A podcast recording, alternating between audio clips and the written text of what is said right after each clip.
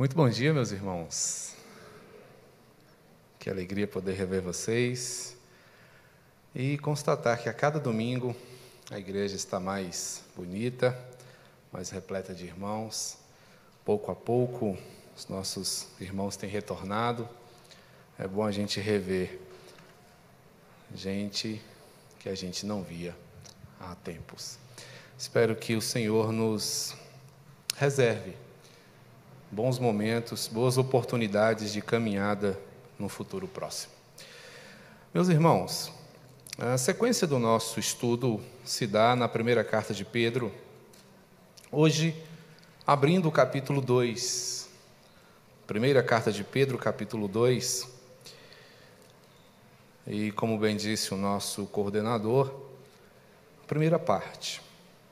É interessante que nós tenhamos a perspectiva de abordar os temas que a palavra do Senhor nos propõe dentro né, daquilo que ela fala ao nosso coração. O capítulo 2 da primeira carta de Pedro, ela traz pelo menos três assuntos. E não seria interessante que nós corrêssemos por eles, mas é importante que nós nos debrucemos e, pelo menos de uma maneira mais adequada, não é, pensemos a seu respeito. 50 minutos, 40 minutos de aula é muito pouco é, para que pudéssemos ou possamos explorar a riqueza da palavra. Mas é um tempo necessário para que nós possamos, pelo menos, sair daqui com o coração ardente. Que Deus nos abençoe nesse, nesse propósito e nos dê essa oportunidade de sermos reacendidos pela chama da Sua palavra. Estudar Pedro tem sido maravilhoso. Pedro ele fala de coisas muito importantes para a caminhada da igreja. E eu espero, meus irmãos, sinceramente, que cada um de nós possa obter esta experiência nessa conversa com esse discípulo tão especial de Cristo Jesus, o amado Pedrão. Vamos orar? Bendito Senhor e Salvador, nós te agradecemos. Ilumina-nos, ó Deus, o coração nessa oportunidade, pois vamos ler a tua palavra e não apenas ler, mas também refletir acerca do que ela traz para nossas vidas no dia de hoje. Que seja, meu Deus, o Senhor falando, não Pedro, não eu, mas o teu Espírito comunicando vida à tua igreja. Desperta-nos assim, por amor do teu próprio nome nós oramos em Cristo Jesus. Amém. Meus irmãos, o texto que temos como alvo hoje são os primeiros dez versículos das, do capítulo 2 da primeira carta de Pedro, os quais dizem assim: Despojando-vos, portanto, de toda maldade e dolo, de hipocrisias e invejas e de toda sorte de maledicências, desejai ardentemente, como crianças recém-nascidas, o genuíno leite espiritual, para que por ele vos seja dado crescimento para a salvação. Se é que já tendes a experiência de que o Senhor é bondoso.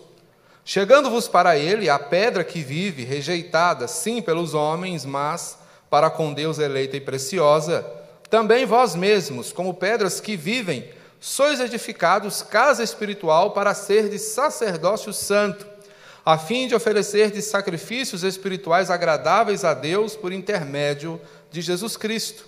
Pois isso está na Escritura, em que ponho em, eis que ponho em Sião uma pedra angular, eleita e preciosa, e quem nela crer não será de modo algum envergonhado.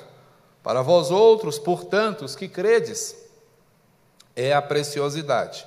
Mas para os descrentes, a pedra que os construtores rejeitaram, esta veio a ser a principal pedra angular, e pedra de tropeço e rocha de ofensa. São esses os que tropeçam na palavra, sendo desobedientes para o que também foram postos. Vós, porém, sois raça eleita, sacerdócio real, nação santa, povo de propriedade exclusiva de Deus, a fim de proclamardes as virtudes daquele que vos chamou das trevas para a sua maravilhosa luz. Vós, sim, que antes não erais povo, mas agora sois povo de Deus, que não tinhais alcançado misericórdia, mas agora alcançastes misericórdia. Pedro faz aqui, meus irmãos, um contraponto. Percebemos que no primeiro capítulo ele trabalhou acerca da salvação, o presente que nós recebemos de Deus e que nos coloca, a partir do recebimento desse presente, em uma vida diferenciada, pautada na reverência, no conhecimento de Cristo Jesus e também no amor. Fomos salvos exatamente para isso, para que possamos, por meio de uma vida santa dedicada a Deus, sejamos a Ele reverentes e orientados pelo amor no que diz respeito aos nossos relacionamentos uns com os outros. Pedro destaca estas coisas, mostrando que este ensinamento não provém dele, mas do processo de evangelização, porque ele diz no final do capítulo 1 que a palavra que foi evangelizada é esta, a palavra que permanece eternamente. Muito bem destacou aqui o nosso coordenador quando falou que fora da palavra não há vida. E a igreja que não se alimenta da palavra é uma igreja fadada ao fracasso, fadada a uma morte espiritual. Sendo assim, Pedro agora vai abordar um assunto ligado ao primeiro, porque se ele fala do novo nascimento, que nascemos para ser santos, que nascemos de novo em Cristo Jesus para viver em reverência, para vivermos em amor, ele agora vai falar um pouquinho desse processo de crescimento porque aquele que foi salvo, aquele que nasceu de novo, está agora numa caminhada de crescimento. Então, tudo que nasce deve crescer. Esta, pelo menos, é a ordem né, estabelecida pela vida. É a grande expectativa que todos nós temos. Nunca é fácil participarmos, contemplarmos um velório, mas quando isso se dá na perspectiva de alguém que parte muito jovem, a dor se intensifica ainda muito. Porque temos em nós, meus irmãos, a perspectiva, a expectativa natural de que o que nasceu deve dar continuidade à sua vida, cumprir as etapas que compõem a existência. Né? Então, tudo o que nasce deve crescer. Sendo assim, Pedro vai mostrar para nós o que é preciso para o crescimento espiritual dos salvos. Fomos salvos do pecado, estamos sendo salvos da nossa natureza humana ruim, caída, má. Mas o que, que envolve esta salvação? Basta que nos contentemos em ser salvos, em não sermos mais direcionados, encaminhados para o inferno? Ou esta salvação nos coloca numa outra perspectiva de vida, numa outra estilística existencial? Precisamos considerar isso, porque, de acordo com Pedro, crescer espiritualmente significa algumas coisas que eu passo a elencar aos irmãos nesse momento. Primeiro delas, abandonar o pecado. Crescer espiritualmente implica necessariamente em abandonar o pecado. Pedro começa o segundo capítulo com esta palavra, despojando-se. A ideia de despojar aqui é semelhante à ideia de alguém que tira uma roupa de alguém que se livra de um determinado peso, de alguém que se liberta de um certo jugo. Portanto, o que Pedro vai nos orientar a tirar de nossas vidas é o pecado. Despojem-se, portanto, ele conclui, ligado ao primeiro capítulo, que devemos lançar fora, nos livrar de toda maldade, dolo, hipocrisias, invejas e toda sorte de maledicências. Pedro começa a dizer: estas coisas não são mais compatíveis com a nova vida que vocês receberam. Não é assim que vocês devem viver mais. Abandonem todos os seus pecados. Vocês agora, vocês agora estão migrando das paixões humanas para uma vida de piedade em Cristo Jesus. Tire, portanto, a roupa suja, tire, portanto, o pecado que estava sobre você e revista-se agora da justificação dada por Cristo Jesus. A ideia de justificação ela fica muito fácil da gente entender quando percebemos que é um ato em que Jesus se despe da sua justiça para que você se vista dela. É isso que significa ser justificado. É receber a justiça de outrem. E a justiça que nós recebemos é a justiça de Cristo Jesus. Não é a justiça nacional, não é a justiça internacional, não é a justiça humana, mas é a justiça eterna, a justiça que Cristo nos dá por meio da sua morte. É mudança de perspectiva. Então nós devemos abandonar esta vida velha, essa perspectiva antiga, nós devemos sair fora dessas coisas. Então Pedro vai nos mostrar aqui algumas coisas, alguns exemplos do que nós devemos abandonar. Primeiramente, maldade e dolo. Né? Nós ouvimos razoavelmente, com boa frequência, sobre o dolo. Crimes dolosos, quando há a intenção né, de cometer o ato. Mas ele vai falar também da maldade. E a maldade aqui, meus irmãos, diz respeito àquela ideia de uma coleção de vícios a maldade é a iniquidade em sua significação mais plena, que é o desejo de causar o mal. O maldoso, ele sabe que aquilo que ele está para fazer é ruim, e não obstante ele tem esse entendimento, ele não desiste do seu projeto, ele investe, ele vai até as últimas consequências, porque ele tem em seu coração motivações torpes. Ele tem em seu coração intentos maléficos. Ele quer causar o mal. O dolo vai na mesma direção, só que o dolo ele é camuflado. A intenção dolosa possui maldade no seu escopo, só que ela tenta camuflar isso com uma aura de bondade. Então ele a sua arma é o engano, mas há intenção por trás. E Pedro diz: Olha, saiam fora disso. Despoje-se desse espírito traiçoeiro, dessa perspectiva de enganar, que muitas vezes é tão natural ao homem sem Deus. É de lá que nós viemos. Era isso que nós fazíamos. Mas agora, sendo salvos, nascidos de novo, isso não mais combina conosco. Vivemos uma vida diferenciada. Devemos abandonar também, junto com a maldade e o dolo, as invejas e as hipocrisias. A hipocrisia é a perspectiva da representação. O hipocrites era o ator, aquele que representava, aquele que, na sua atitude, não é, tinha como objetivo apresentar um certo fingimento. É? Hoje nós temos a profissão, é? uma profissão reconhecida, né, invejada, desejada, mas obviamente não são todos que podem fazê-lo não é? Mas, a grosso modo, nós sempre estamos envolvidos em algumas atuações teatrais na nossa vida, quando representamos muitas vezes e não somos de fato aquilo que mostramos ser. Então é dessas motivações que Pedro diz: olha, se afastem. E juntamente com isso, abandonem também a inveja. Porque se o hipócrita ele mostra ser o que na essência ele não é, o invejoso ele não esconde o desejo de ser o que o outro é. Então Pedro está aconselhando aqui a que cada um viva a sua própria vida e não deseje aquilo que é do outro, que é resultado de um ego inflamado, não é que na verdade é fruto de um coração ingrato e insatisfeito.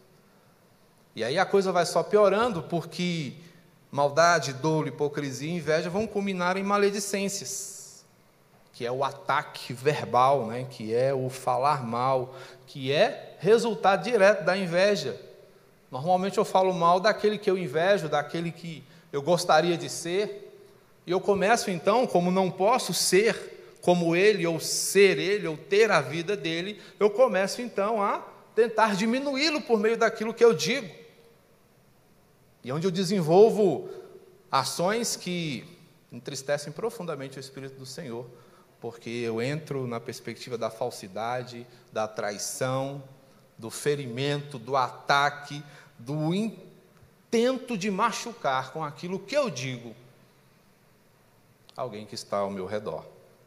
Não é como nós podemos dizer aí, em termo mais popular, é queimar o outro. É? Com muita frequência nós fazemos isso no trabalho. Infelizmente acontece também dentro das igrejas, acontece na família. Então, o conselho de Pedro é o seguinte: gente, joga fora esse lixo, Despojem-se de tudo isso, é uma carga desnecessária, vocês não precisam caminhar com todo esse entulho dentro dos seus corações. Despojem-se, joguem fora, abandonem essas porcarias. Isso não serve mais para vocês. Então Pedro está recomendando aqui aos irmãos a fazerem uma faxina na sua alma. Porque é assim que os salvos crescem liberando-se, libertando-se do peso morto. Mas há uma segunda perspectiva que faz com que o cristão cresça, com que o salvo se desenvolva. E depois de abandonar o pecado, ele deve também nutrir-se adequadamente. Pedro passa dessa perspectiva e vai agora usar aqui a figura do bebê. Desejai ardentemente, como crianças recém-nascidas, o genuíno leite espiritual. É interessante essa perspectiva do leite espiritual. Pedro está falando aqui, gente, de começo. Pedro está falando de início de caminhada. Paulo ele vai pegar essa ideia e falar assim, gente, agora já é hora de sair do leite e começar a, quem sabe, provar uma rapadura. Uma coisa mais sólida, uma coisa mais firme. Mas o leite ele é necessário, meus irmãos, para o início da nossa caminhada, tal qual é a nossa vida quando chegamos ao mundo. Nós chegamos ao mundo sem dentes, chegamos ao mundo sem habilidades né, mastigativas, e o Senhor, na sua amorosa providência, nos dá o leite materno. Um leite completo que traz tudo o que nós precisamos para que possamos não é, vencer esses primeiros meses da nossa vida que, no meu modo, não é, pequeno e tacanho de ver, é tão difícil. O primeiro ano da minha filha foi um ano longo demais para mim, porque eu tinha medo que a qualquer dia ela morresse. Eu achava tão frágil. Quem vê Jolie grandona assim, não imagina que ela tinha um bracinho um pouco mais grosso que meu dedo. Eu lembro que eu dava banho nela assim, ó, com a ponta do dedo, bem pequenininha. Né? E ela tinha um hábito interessante, quando a gente colocava ela no berço, ela se encolhia, ficava uma coisinha desse tamanho. Eu falava assim: não vai vingar. não vai. E eu passava muitas noites né, acordado, observando, e quando ela ressonava, eu pensava: morreu.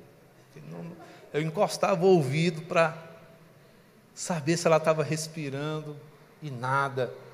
E eu começava a me exasperar e de repente a barriguinha enchia e lá, tá viva. Aí eu sossegava. Mas enquanto ela não fez um ano, eu não deixei de sentir esse pavor, esse medo. Acompanhava, né? Como se eu pudesse evitar qualquer coisa. Mas o que eu quero dizer com essa história, irmãos, é que somos frágeis. E nessa fragilidade, o Senhor nos dá o que é necessário para que nós possamos nos fortalecer. Na caminhada espiritual é a mesma coisa. Nós começamos a nossa caminhada com Cristo completamente cruz. Nós começamos a nossa caminhada com Jesus ainda muito inábeis. E a gente se compara, a gente olha, a gente vê o irmão que ora bonito, a gente vê o pastor que prega, a gente vê o irmão que ensina, e a gente fica pensando: quando é que eu vou chegar lá? Será que eu chego lá? E aí de repente alguém te dá uma oportunidade e você abraça a oportunidade e se enrola todo. Aconteceu comigo. Mas o que Pedro está dizendo aqui, quando ele fala desse desejo ardente como crianças recém-nascidas, é que nós exatamente queiramos, meus irmãos, aprender de Cristo como a criança deseja o leite da mãe. Que, embora ele não saiba, não entenda muito bem, ele chora e não se cala até que ele seja satisfeito. Pedro está então orientando a nós, meus irmãos, que tenhamos a disposição de nos nutrir adequadamente. Olha só, versos 2 e 3. Sequência aqui. O genuíno leite espiritual, desejai ardentemente, para que por ele vos seja dado crescimento para a salvação, se é que vocês já têm experiência de que o Senhor é bondoso. Então, o que Pedro está recomendando para nós aqui é que nós desejemos conhecer o Senhor na sua plenitude. E aí você poderia, teologicamente fundamentar, dizer assim, pastor, ninguém pode conhecer a Deus plenamente. E eu digo, é verdade, mas isso não impede que você queira conhecer um pouco dele a cada dia. Não é porque o Senhor não cabe na sua mente que você não vai alargar o seu coração para amá-lo profundamente. Não é porque você não tem a capacidade cognitiva, humana, ou seja lá qual for, de compreender, de abarcar o que o Senhor é, que você vai deixar de se interessar pelo que Ele faz, pelo que Ele é. Você tem que buscar. Deseja o melhor de Deus. Isso significa joga fora o lixo, mas deseja o novo, não é para ficar vazio.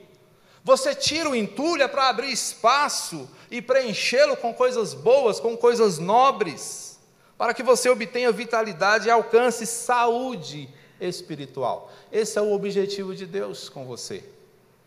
Deus quer que você seja saudável, porque se você for saudável, nós seremos uma igreja saudável. E é assim que nós evitamos o enfraquecimento. Como bebês recém-nascidos na fé, nós precisamos desejar o melhor alimento. E esse melhor alimento é a palavra de Deus. Esse melhor alimento é o que a Escritura nos diz. A fome é um dispositivo maravilhoso, que muitas vezes né, concorre contra nós, porque a gente não sabe mais diferenciar o que é fome da vontade de comer. Né? E graças a Deus por seu cuidado maravilhoso, boa parte de nós não sabe o que é fome, mas tem convivido com a vontade de comer, né? Porque a fome é aquele sinal que o corpo dá de que você precisa repor suas energias. Fome. Né? A vontade de comer é diferente. É o sinal que o corpo dá de que você precisa sentir um certo prazer ao comer o que você gosta. Diferente. Mas a fome é um sinal vital. A fome é um sinal de que você não está se alimentando adequadamente. Por isso ela é regular, ela vem em horas regulares.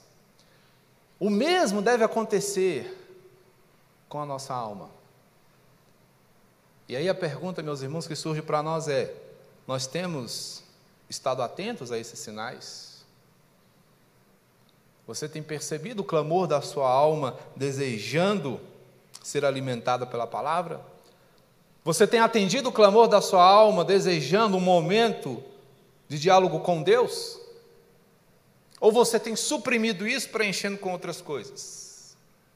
Enganando com outras coisas? É como enganar a fome tentando comer bolacha.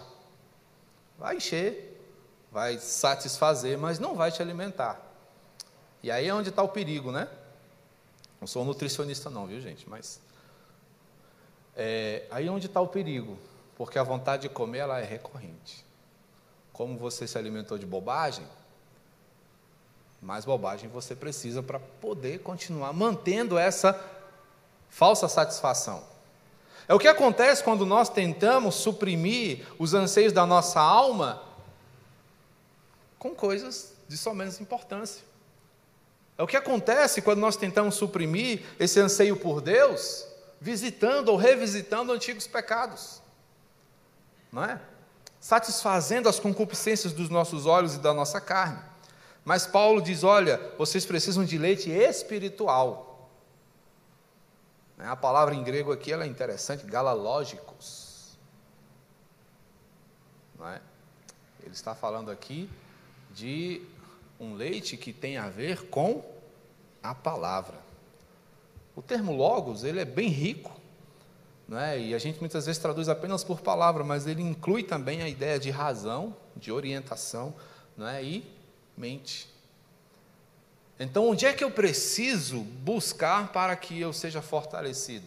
Naquilo que vai alimentar minha alma por meio da renovação da minha mente, como Paulo vai dizer lá em Romanos 12. E o que, que renova a minha mente se não a palavra? Tudo mais que há no mundo destrói a minha mente. Meus vícios, meus pecados, minhas dificuldades, elas vão destruindo, vão cauterizando a minha mente, mas a palavra do Senhor, ela vai ao contrário, ela vai curando, ela vai restaurando, ela vai fortalecendo, ela vai reorientando. Portanto, nós precisamos pensar nisso, porque o leite do qual Pedro fala deve ser puro, genuíno, e aqui ele é adolo. O que, que é isso? Sem engano. Não é água, gente, é leite. Eu conheci alguns leiteiros, tiradores de leite, homens que viviam dessa atividade, né? E havia um, uma certa brincadeira entre eles para ver quem tinha um leite mais puro. É? E aquele que adicionava água no leite era considerado infiel, era considerado né, indigno da confiança. E de fato é. Porque se você vende água como sendo leite, você está fraudando as pessoas. Né? Você está enganando as pessoas. Então, quando Pedro fala de um leite genuíno, ele está falando exatamente disso, né? de algo robusto. E no que diz respeito à palavra, quando a entendemos como genuíno leite da parte do Senhor, é uma palavra que se baseia fundamentalmente na doutrina. Então, o que, que eu não devo fazer para alimentar adequadamente a igreja do Senhor? É deixar de falar a verdade. É deixar de falar o que ela diz, nem mais, nem menos. Eu não devo adicionar e nem subtrair informações da mensagem que o Senhor quer que fale ao seu povo. Então, se o Senhor diz, ah, não é para você ser fofoqueiro, não é para você ser maledicente, não é para você ser invejoso, é isso que ele está dizendo. Eu não posso usar eufemismos para. Não, isso aqui vai ofender os irmãos, pelo amor de Deus, como é que vai fazer? Você é demitido. O mensageiro ele não tem o direito de adulterar a mensagem. Quem é que gosta de receber uma carta aberta pelo carteiro? Ninguém. Embora venha lá, né? Pode ser aberto pela ECT. Dá um frio na barriga, né? Poxa, mas peraí, a carta é minha, como é que pode ser aberto? Não é? Mas o que você espera é que a mensagem seja entregue de forma inviolável. O selo que está ali é para garantir que a mensagem está presente na íntegra. Da mesma forma, o que Pedro está dizendo é o seguinte: não há crescimento para o povo de Deus se a mensagem for adulterada. Então, o que Pedro quer é que o povo saiba quem é Deus, ele só vai saber quem é Deus se a mensagem for entregue de forma fiel. Então, só há crescimento espiritual onde a palavra de Deus habita. E ela habita no coração. Não adianta, irmãos, não adianta. Podemos ter a melhor igreja, o melhor ponto, o melhor templo, o melhor pregador, podemos ter os melhores recursos. Mas se não se ensina a palavra de Deus nesta igreja, ou em qualquer igreja que seja assim, não haverá crescimento. Seremos qualquer coisa, menos cristãos genuínos. E não é para isso que a gente está aqui. Não é isso que nós estamos buscando aqui. Não é esse o objetivo de estarmos aqui. Aqui é uma escola, é um lugar de preparação, porque o campo é daquelas portas para lá. Aqui não é campo. Aqui é quartel. Aqui é escola. Aqui é academia. Lá fora é onde a gente vai colocar em prática o que se aprende aqui o que se estuda aqui, o que se reflete aqui. É assim. Por isso, não podemos alterar a mensagem. Então, a ideia é alimentar-se para ser sábio, alimentar-se para conhecer, para saber como faremos. É por isso que nós buscamos o alimento genuíno. Crescimento e salvação têm íntima relação com isso, orientação e vida prática para que possamos reconhecer a bondade de Deus. Deus que nos abençoa desde o nascimento, nos dá o crescimento e dispensa a nós o seu cuidado. Então, prove a bondade de Deus. Não apenas conheça, prove, experimente, leve-a para o seu dia a dia.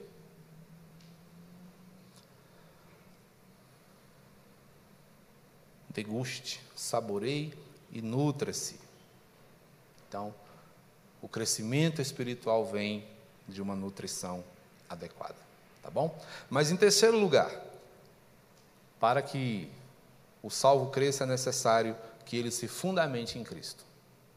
Se nós precisamos, meus irmãos, pensar na perspectiva de abandonar o pecado, nutrir-se adequadamente, nós também precisamos de um fundamento seguro.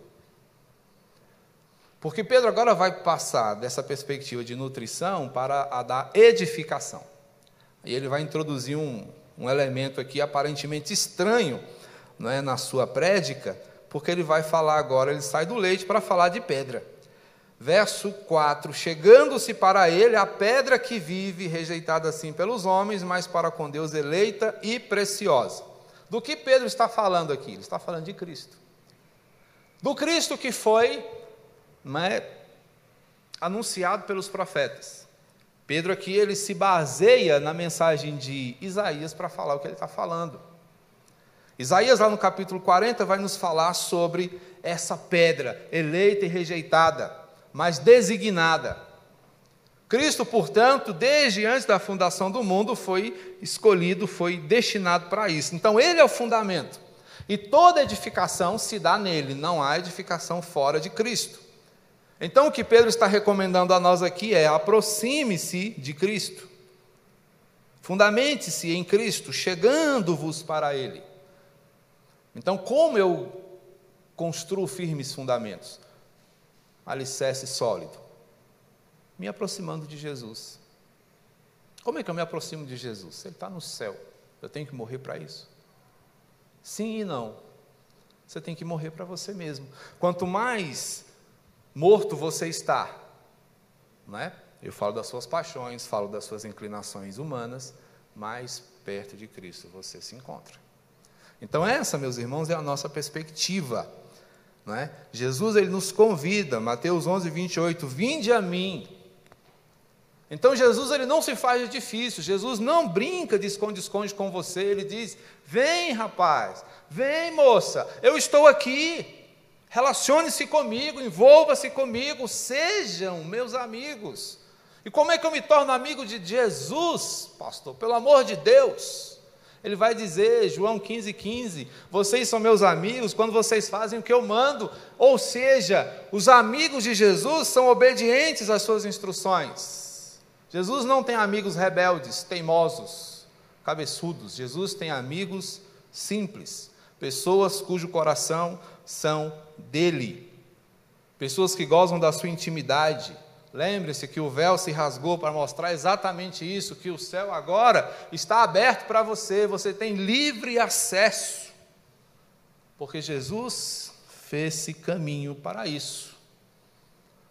Aliás, quando a gente fala de pontífice, normalmente nós pensamos no seu Francisco, não é? É o sumo pontífice, não é assim que ele é reconhecido? Mas o verdadeiro pontífice é Cristo Jesus. E o que é pontífice, pastor? é o construtor de pontes. Jesus construiu a ponte que reconectou você com Deus. Jesus é a própria ponte, ele é o próprio caminho. Então é por ele que você pode estar diante de Deus, porque ele é uma pedra viva. E essa pedra viva é fonte da vida, é base, é sustento, é fundamento é? é o Senhor da igreja que está vivo e ativo, dando vida e atividade à sua igreja também. Essa pedra rejeitada, né, avaliada e muitas vezes rejeitada pelo mundo, mas para quem entende a importância dessa pedra, ela tem uma significação muito mais profunda. Jesus foi rejeitado pelo mundo por causa da insensatez deste. E por causa disso o mundo entra em destruição e morte. Mas quando entendemos que pedra é essa, como sendo, aqui nas palavras de Pedro, eleita e preciosa, não é, é a pedra para a qual os eleitos correm, na qual eles se deleitam, na qual eles reconhecem o valor do sangue do amado de Deus e recebem por meio dele redenção e sacerdócio. Então, a ideia aqui é que você deve se fundamentar em Cristo para ser um cristão melhor. Não há cristianismo eficaz, irmãos, fora de Jesus. Não há. O cristianismo eficaz, ele é baseadamente cristão, né? Ou seja, orientado por Jesus. Então, nele somos pedras que vivem. Verso 5. Também vós mesmos, como pedras que vivem, sois edificados casa espiritual para ser de sacerdócio santo. A ideia das pedras que Pedro usa como figura aqui é muito interessante. Pedra. Nós temos vários significados para a pedra, né? Insensibilidade, tropeço, é? entulho, ok? Então, pedras, quando elas não têm propósito, elas são exatamente isso. São entulho. Um monte de pedras é só um monte de pedras. E de um monte de pedras você pode esperar um monte de coisa: escorpiões, cobras e lagartos, e dependendo do tamanho da pedra, até onça. Eu pude conhecer ali na região do interior muitas locas. Não sei se você já ouviu falar nesse termo, mas são aqueles espaços que se dão entre grandes pedras, onde animais silvestres costumam se esconder. Dentre eles, as onças. Visitávamos regularmente um, um irmão que tinha uma chacrinha num lugar afastado. E bem num colchete que dava para a propriedade dele, tinha um buraco assim numa montanha, que a gente ficava olhando assim, meio que hipnotizado, porque a qualquer momento podia sair de lá de dentro um bicho feroz. Né? Então, as pedras, quando elas não estão engajadas num propósito, elas trazem para nós uma mensagem de dificuldade. Mas há uma outra perspectiva também, porque as pedras podem ser utilizadas para a construção. Eu ainda peguei os tempos em que as casas eram feitas com alicerces de pedra. Eu pude ajudar meu pai a construir nossa primeira casa assim, cavando sulcos na terra, fazendo valas, preenchendo com pedra e a partir dali formar o alicerce da casa. É desse tipo de pedra que Pedro está falando que nós nos tornamos quando fundamentados em Cristo pedras vivas, pedras úteis, pedras transformadas pela fé, edificados em Cristo, colocados numa estrutura. E que estrutura é essa, pastor? O corpo de Cristo, a igreja. Pedras vivas. Essas pedras vivas formam uma comunidade que tem como estilo de vida a comunhão. Então Pedro está dando um conselho aqui muito legal com toda essa figura que ele usa, dizendo: não seja uma pedra solta. Uma pedra solta só serve para ou ser chutada se for pequena, ou para derrubar alguém se for grande. Não seja uma pedra solta, seja uma pedra viva. Faça a sua parte, formando a estrutura do corpo de Cristo porque somos também casa espiritual, e essa casa espiritual é a morada de Deus. Não é que eu sozinho, você sozinho é a igreja, não. Mas é a ideia de que o Senhor habita em nós. Porque a minha vida, a sua vida, é o lugar onde Deus manifesta a sua glória, onde Ele manifesta o seu poder. Somos uma só casa, e essa uma só casa é a unidade do povo de Deus, como diria Warren Risby, comentarista da palavra do Senhor. E a partir dessa ideia de casa espiritual que o Senhor nos dá, o grande privilégio que nós temos hoje de sermos sacerdócio santo, onde nós podemos ofertar ao Senhor os nossos melhores sacrifícios. E isso com a beleza do livre acesso, não há mais mediação humana. A mediação é diretamente feita por Cristo Jesus, que coloca você na frente de Deus. E você agora pode orar ao Senhor. Você agora pode ofertar ao Senhor a sua vida, porque você foi reconciliado pelo pontífice, lembra? O caminho foi refeito, então você pode caminhar. Não precise que alguém te represente, porque você é representado agora pelo próprio Deus na pessoa de Cristo Jesus. E você pode se ofertar totalmente. Você não precisa fazer uma oferta prejudicada, falha. Você pode se ofertar totalmente. Como Paulo dizia, oferte-se como sacrifício vivo, santo e agradável a Deus. Você pode ofertar o fruto dos seus lábios, suas obras, seus recursos, o seu trabalho evangelístico, a sua missão, ou seja, viver para agradar ao Senhor. E essa vida agradável ao Senhor nos coloca na última perspectiva que eu quero abordar com os irmãos, que é a identificação. Como é que um cristão se desenvolve, abandonando o pecado, nutrindo-se eficazmente, fundamentando-se em Cristo, e identificando-se com Deus. Versos 9 e 10. O texto nos diz: Vós, porém, olha a diferença, esse porém ele é significativo porque ele mostra esse contraste. Sois raça eleita, sacerdócio real, nação santa, povo de propriedade exclusiva de Deus, a fim de proclamar as virtudes daquele que vos chamou das trevas para a sua maravilhosa luz. Vós, sim, que antes não erais povo, mas agora sois povo de Deus, que não tinhas alcançado misericórdia, mas agora alcançastes misericórdia. Pedro faz aqui o contraste do que nós não éramos para o que agora nós somos. Identificados. É um povo escolhido, salvos para uma missão. Isso é muito interessante, irmãos, porque entender isso faz toda a diferença na maneira como você vai caminhar daqui para frente. O que é ser pertencente a uma, raça eleita? Pedro está fazendo aqui um contraste com o povo de Israel, o povo escolhido de Deus. Pedro está dizendo: vocês agora são o Israel de Deus. É um povo separado para Deus. A base para o que ele fala está em Isaías 43. Se você quiser dar uma olhada lá, faz bem. E o que Pedro está destacando aqui é o seguinte: vocês pertencem a Deus, vocês não são seus. Olha o link de quarta-feira aí. Certo? Nós não nos pertencemos, não somos nossos, somos propriedade do Senhor. E Ele nos possui com um objetivo, Ele tem um propósito claro. O seu propósito é o amor. João 15, 16. Não fostes vós que escolhestes a mim. Uai, não. Eu achei que eu tinha aceitado Jesus. Não, filho. Não, filha, vocês foram aceitos. A bênção é muito maior. Porque se fosse se fôssemos esperar que nós aceitássemos ao Senhor, sabe quando isso ia acontecer? Jamais. Aí ele então vai lá e toma a iniciativa, nos aceita, nos recebe, nos acolhe, nos elege. Então o Senhor nos separa para sermos dele, para servirmos a ele, sacerdócio real. Esse sacerdócio é real porque está ligado ao rei a quem nós servimos.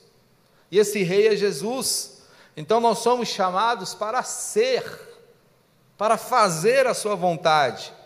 Recebemos esse privilégio desta intimidade com Ele. Por isso ele vai fechar lá em Hebreus 10, 25, com a ideia de não deixarmos de congregar, porque isso equivale a abrir mão de um privilégio. É desafiador o privilégio? É. Mas é a bênção que o Senhor coloca nas nossas mãos. Por mais dificuldades que encontremos nessa caminhada conjunta, e nós vamos encontrar sempre, não importa onde você esteja, que comunidade você frequente, sempre vai ser desafiador a comunhão. Sempre. Sabe por quê?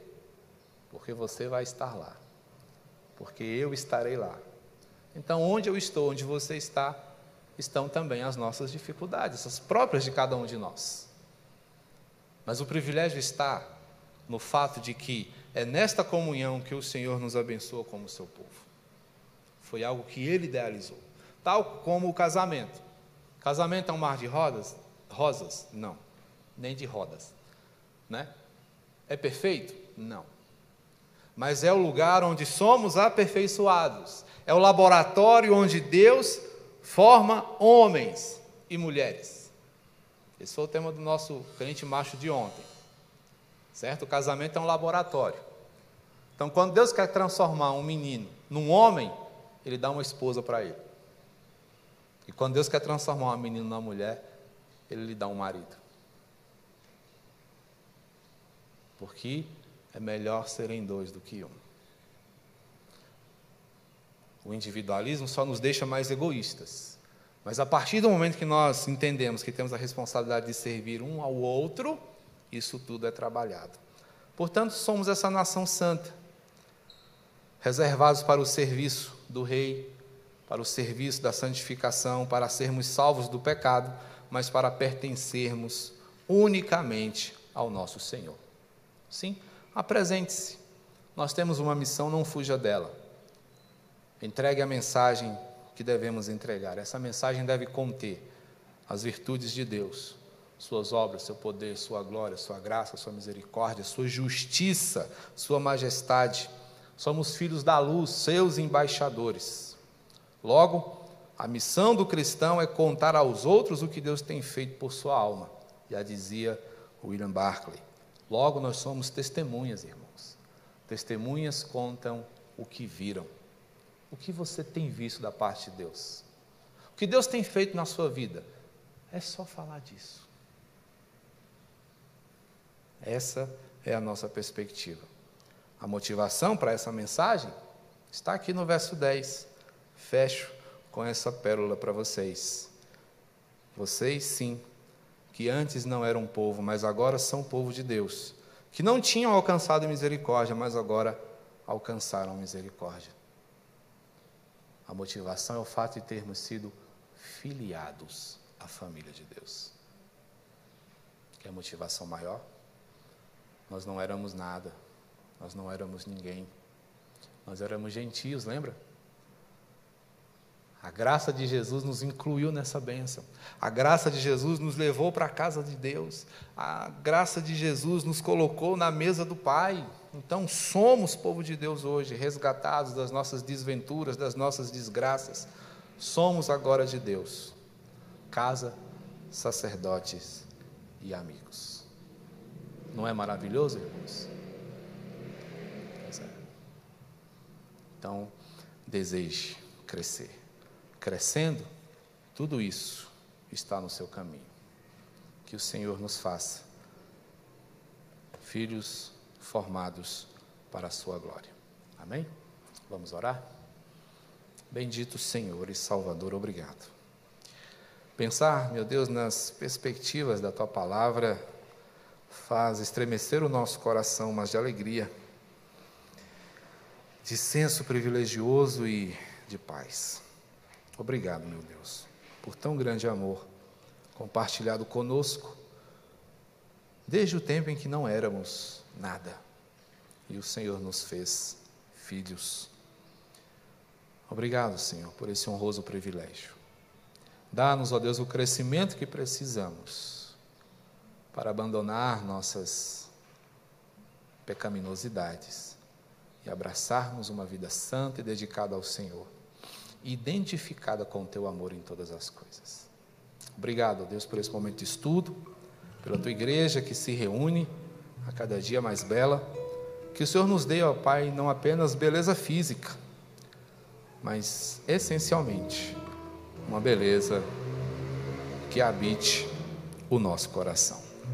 Por Cristo Jesus te pedimos esta bênção. Amém.